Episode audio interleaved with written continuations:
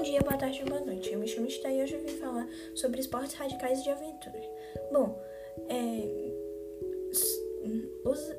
esporte de aventura é toda atividade que acontece em contato com a natureza e também sincronizado com o turismo ou turismo de aventura sob condições calculadas, ou seja, o nível de dificuldade é menor.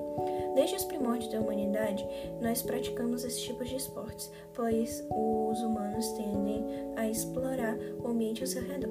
Bom, já os esportes radicais eles podem ser praticados tanto nos meios urbanos quanto rurais, dentro de ginásios, pistas, praias artificiais ou outside, com manobras mais complexas e arrojadas e maior intensidade. Bom, como exemplo de esporte radical, nós podemos citar o paraquedismo e o surf. Bom, o surf todo mundo conhece, né? Que nós usamos a prancha e, e estamos em um, em um mar. E o paraquedismo é quando você salta de paraquedas, é, geralmente de avião, né? E você cai numa alta velocidade, né? E determinado momento você abre o paraquedas que diminui a velocidade possibilitando o pouso. Bom, já como esporte de aventura nós podemos citar o alpinismo, e também o ciclismo de montanha, na qual o objetivo é transpor percursos de diversas regularidades e obstáculos. No ciclismo de montanha no alpinismo, prática esportiva de escala montanhas, com de equipamentos específicos.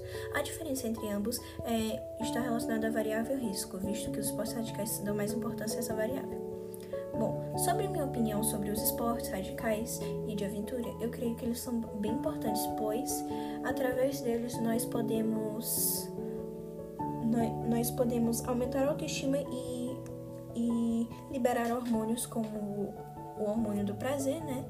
E, e é isso, e eu creio que eles são bem importantes, principalmente se você está precisando elevar sua autoestima ou se você quer obter algum tipo de satisfação ou até mesmo algum hobby.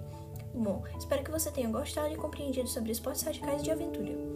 Muito obrigada a todos vocês e tchau, tchau!